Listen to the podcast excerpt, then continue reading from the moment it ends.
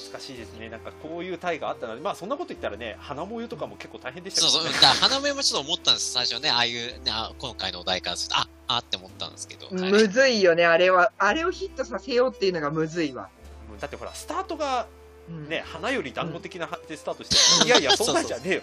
イケメンパラダイスにすんじゃねえよって多分、そうだって、あれさ、もう、コピーがひどかった。あーはい幕末男子の育て方っていうさ、あった。言ってましたね。もうさ、大河でそれやっちゃダメでしょって思ったもん。いや、でもす、でも、でも意外と冒険、まあ、これ、あの、いい意味で皮肉じゃないと思って言ってんですけど、うんうん冒険してましたよね、あの子ね。いやいた意味では。はいまあ、そこで学んでもうやめたけどね。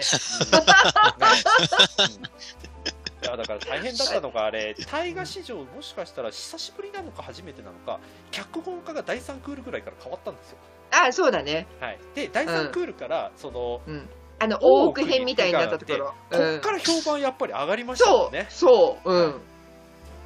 本当に、でだで最大最終クールでまた賛否両論分かれる、なぜならあの旦那さんが実は結うん。構群馬にとってひどいことしてる人なんだけど、そこを一切見せないで、うん。はい、終わるっていう。ねえ。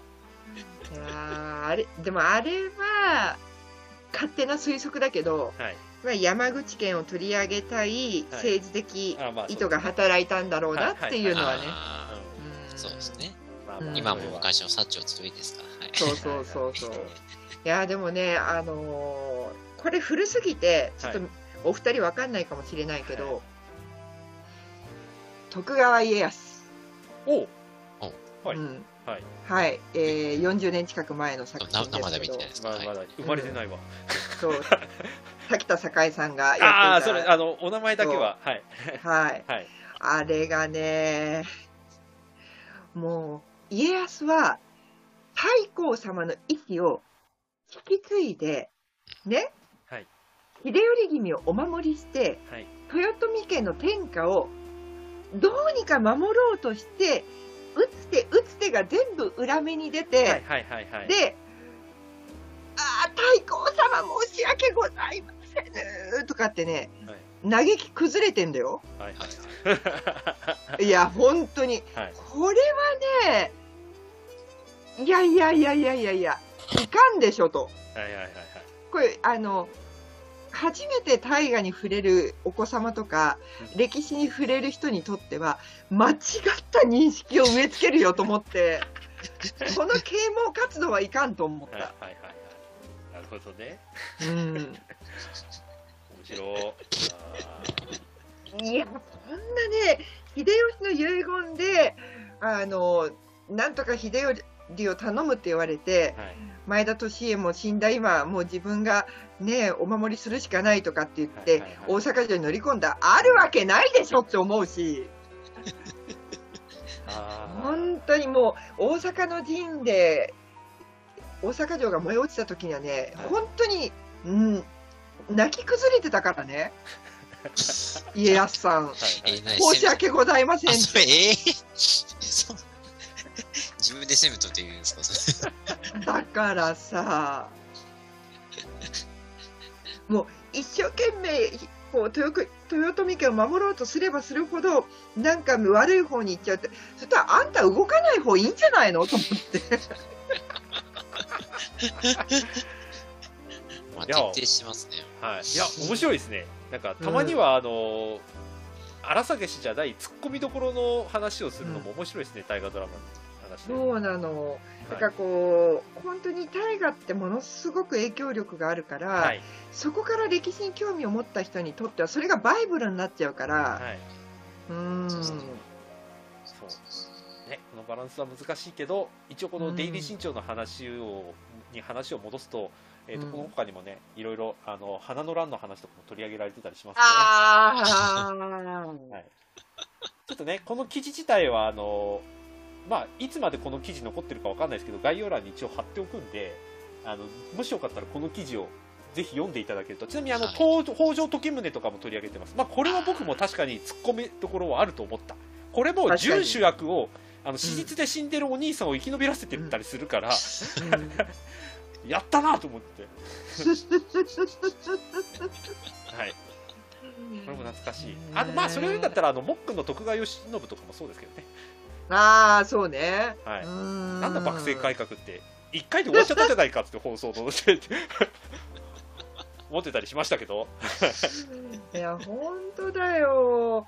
まあでも、あれかな。はい。あの、いろんな見方ができる、いろんな説があるっていうものを、はい。こう、煮たり焼いたりするのは面白くていいと思うの。はいはいはい。うん、例えば、その、淀君の、あの、まあ子供、まあ、はい。秀吉の子供っていうことになってる、はい。秀頼とかが実際誰の子供かっていうのは、史実でも分かってないから、はい。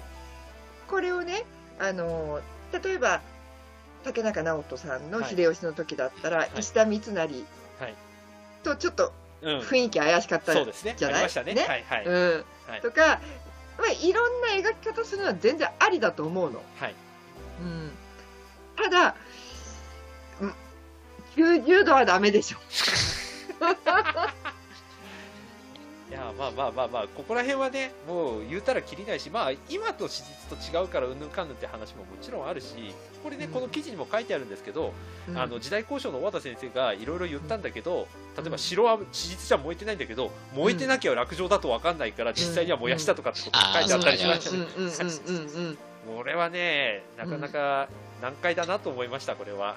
まあ、いやちなみにね、あの、私がやってる小川さないのなるほど歴史講座はいはいはい。の方で、はい。あの、東北大と多摩大の先生とね、はい。お話をしてたときに、はい。え、そんなところまでオタクたちは見るんですか？っていうか、見ますよって、話題になってみんなで盛り上がるんですよって言ったら、いやだ、絶対もう歴史交渉の仕事依頼来ても絶対受けたくないとか、本気で言ってた。いやそうですよ。だって小田先生も今までやってきた中で褒められたの1回だけとかって昔言ってましたからね。あーなんか、しかもそれあのごめんなさい。他の番組でも言ってるんですけどあのそれこそ今日今回出てる「おごう」で初めて東京新聞のしあの読者投稿で褒められたと。なんでかというとその当時信長が回してた地球儀にオーストラリア大陸が書かれてなかああ、ったんですよ。なんかありましたね、そのネタ。はいはいはい。これは正解なんです、史実上で。うん当時発見されてないから。うんこれを東京新聞の投稿でよく見てるって褒められた、僕記憶の中で褒められたのこの1回だけだとかって言ってました。よ わかんない。今の最新のでもしかしたらあの例えばキリンが来るとかでもしかしたらええ追加のがあったのかもしれないんで、うん僕うんちょっと知識古いんでわかんないんですけど、うん少なくてもあんだけ長いこと時代交渉やってる小和田先生ですら、しかも読者投稿で1個そんだけって言ってるんだからうんいやしんどいなって思いました本当に。いや、本当に。はい。だから、その話になったのが、はい。あのたまたまね、今回の鎌倉殿で、はい。あの富士山が見える。ああありましたね伊豆から。で、あの富士山が、あの江戸時代のあのね、宝永噴火の前の姿をちゃんと映してて、うん。それ結構みんなから評価されててさ、はい。っていう話をしたら、そんなとこまで見んの？っていう話から、はい。やだ、そんなのやだ、やりたくないって。ああそうですよ。だって今回もね「鎌倉殿13」にもツイッター見てると、あれ？うん。これ平清盛の甲冑と同じやつ使ってんじゃんとかそうそう、うん。そあれ？この色ね。昔のタイガーのこの人の洋服もう一回使ってるよねとか。う。うん、うん。よく見てます、ね。はよく見ますとか、はい、いう話もあったりして。今ね SNS 見るとちゃんと超えてるからみんな。これ、あ、まあ、これ好きって言ったんですから、はい。あこれはで、でもあの今 4K になってるからって影響もやっぱでかいんですよこれ。これあのキリンが来るがあのコロナで休止になった時に改めて発覚したんですけど 4K 変換をしてるから実は編集にめちゃめちゃ時間がかかっていてだから早めに撮影してるんだっていう話があったんですよね。だから追加撮ってるんだったら早めに編集してあげればいいじゃんなんだけど実は 4K カメラで撮ってる分だけめちゃめちゃ大変らしいんですよ。なるほどね。いやほら毛山まで見えるとか言われてますからね今。いや、本当映りたくないよね。すごいなって思ねってます。止められて見られちゃいますからね。あ、そうそうそう。複数カメラで撮った分だけやっぱりね相当編集大変らしいですから、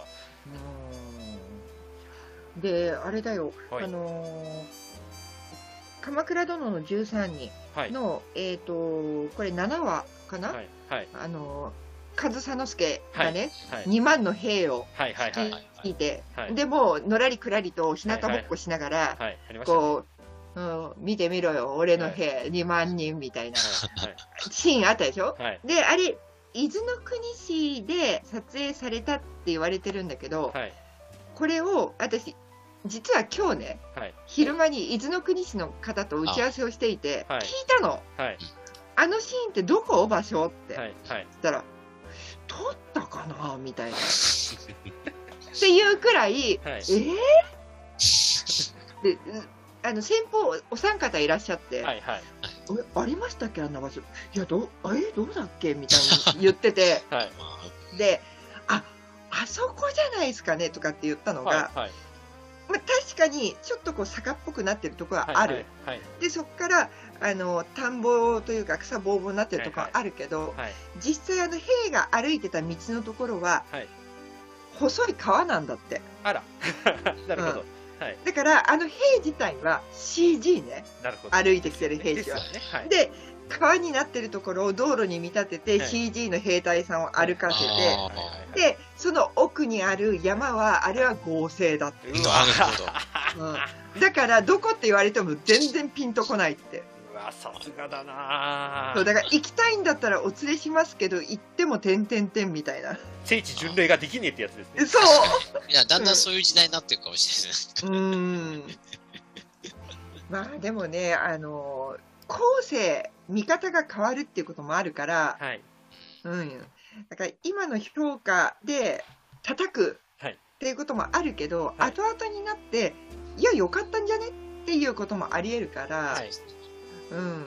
まあ GO に関してはちょっと覆らない気はするけど。いやでもね、GO でね、タイがね、歴史好きになった人からね、人はね、まあさっきね、あれじゃ小川さんの話じゃないですか、ないですけど、バイブですからね。あのね私ほらあのフリーアナウンサーだから結婚式の司会とかも、ねお仕事でやるわけだけど、たまたまその年の新郎新婦が本当に若い2人なんだけどあの GO にハマっててあの曲使いたいんであの和装にしたんですっていう話で。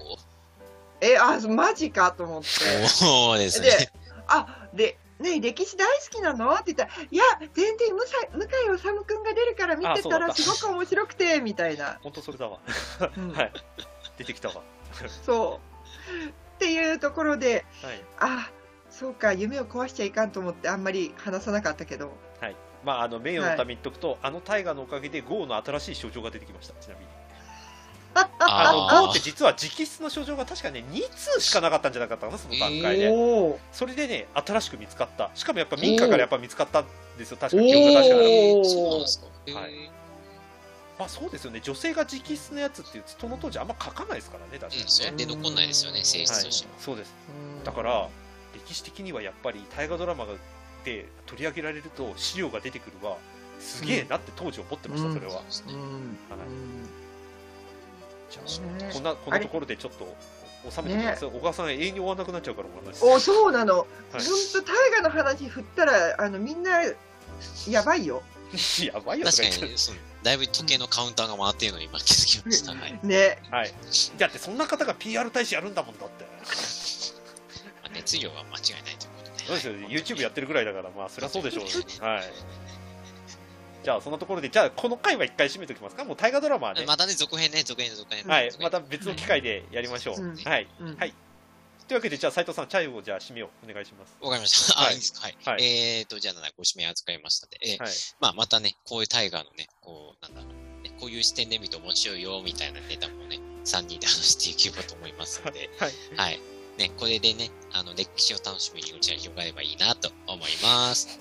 ということで、皆さん、ワイワイ歴史通信番外編でした。はいありがとうございましたいやー